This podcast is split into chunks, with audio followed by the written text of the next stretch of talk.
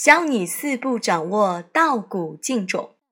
选好种子以后，就要开始浸种了。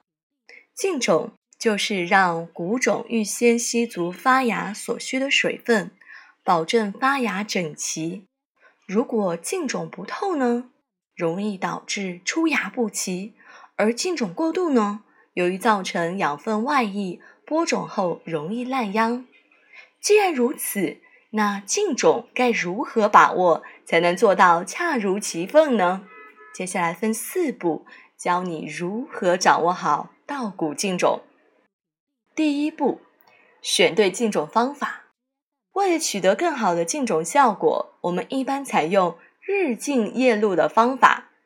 日进夜露就是指白天进行浸种，到了晚上的时候捞出种子，滤水保温。第二步，配好浸种药剂。药剂浸种前，可先用清水浸种，提倡活水浸种。浸种时，最好将种子放入流动的清水中，先浸泡十二小时。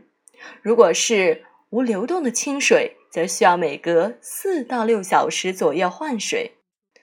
吸足水分的种子呀，骨壳半透明，腹白分明可见。胚部膨大凸起，当然，只用清水浸种是不够的，通然也通常也会采用一些药剂来浸种消毒。接下来，请观看一段浸种消毒的视频。